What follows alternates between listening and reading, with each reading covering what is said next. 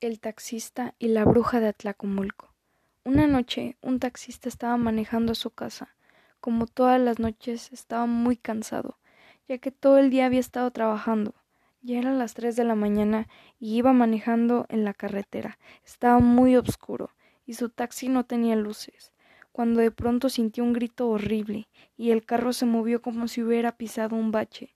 Se bajó del taxi y vio que había matado un guajolote con las llantas del carro. Lo tomó y se lo llevó a su casa. Cuando llegó a su casa le dijo a su esposa que traía en la cajuela un guajolote muerto, para que al día siguiente lo hiciera para la comida.